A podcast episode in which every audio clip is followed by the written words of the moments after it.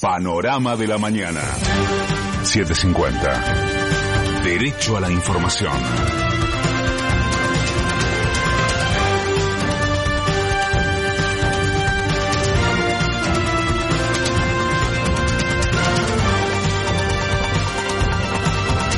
La hora 6, dos minutos, el cielo está despejado en Buenos Aires. Humedad 93%, temperatura 16 grados 4 décimas. Ante el aumento de los contagios en el AMBA, Alberto Fernández anunció la prohibición de la circulación entre las 20 y las 6 de la mañana y la suspensión de clases presenciales hasta el 30 de abril.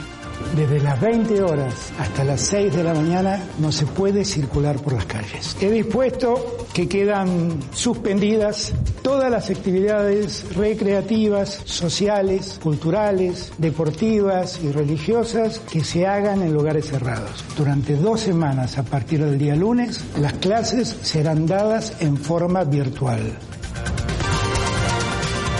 El presidente aclaró que los laboratorios productores de vacunas son los que prefieren negociar con los estados nacionales. La misma ley que nos facultó a nosotros a comprar vacunas, a nosotros como Estado Nacional, facultó a todas las provincias a hacerlo. Ahora, yo sé lo que cuesta conseguir las vacunas y estoy seguro que más de un gobernador debe haber intentado comprar vacunas para su pueblo y le ha sido difícil porque los que producen vacunas prefieren negociar con los estados nacionales. El ministro de Defensa, Agustín Rossi, aclaró que el personal militar solo participará en tareas de prevención sanitaria. No estaríamos por hacer ninguna tarea que tenga que ver con, con seguridad interior, ¿eh? ni con control ciudadano, ni mucho menos. No, nosotros vamos a hacer una tarea de prevención sanitaria, de asistencia sanitaria en el marco de una situación extraordinaria como es la pandemia y en aquellos lugares en donde el Ministerio de Salud nos vaya y nos indique. Durante la última jornada se detectaron en el país 25.157 nuevos contagios y se confirmaron 368 muertes más por coronavirus. Tras el anuncio de las restricciones, un grupo de autoconvocados se concentró frente a la Quinta de Olivos para protestar y allí se hizo presente la presidenta del PRO, Patricia Bullrich. Hoy se vuelve a hablar solo de cierre total del trabajo, de las escuelas. El presidente hizo un anuncio que generó una explosión total y absoluta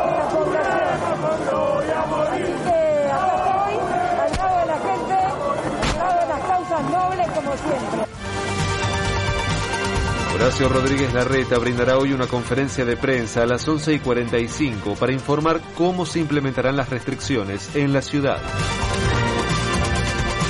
El domingo arribará al país un cargamento de 850.000 vacunas de AstraZeneca provenientes de Holanda a través del sistema de distribución COVAX de la Organización Mundial de la Salud.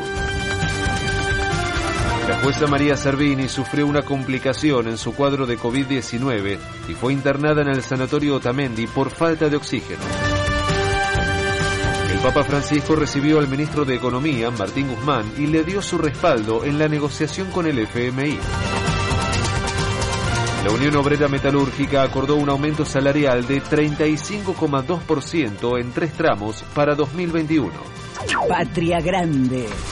Uruguay ya acumula 1.200, mu 1.200 muertes por coronavirus en lo que va de abril y se acerca al colapso sanitario, pero el gobierno de Luis Lacalle Pou aún se niega a adoptar medidas de prevención estrictas. De afuera. Joe Biden confirmó la decisión de retirar a todas las tropas estadounidenses de Afganistán y consideró que es tiempo de terminar con la guerra más larga. Pelota. En Brasil y en la vuelta de la definición de la Recopa Sudamericana, Defensa y Justicia venció por 2 a 1 a Palmeiras, igualó la serie, luego se impuso por 4 a 3 en los penales y logró el título.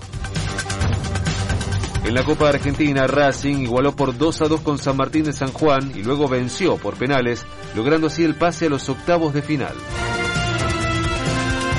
El cielo estará parcialmente nublado durante toda la jornada con una disminución de la nubosidad hacia la noche y con una temperatura máxima de 26 grados. En este momento el cielo está despejado en Buenos Aires, humedad 93%, temperatura 16 grados 4 décimas. Federico Martín. Panorama de la mañana. 750. Derecho a la información.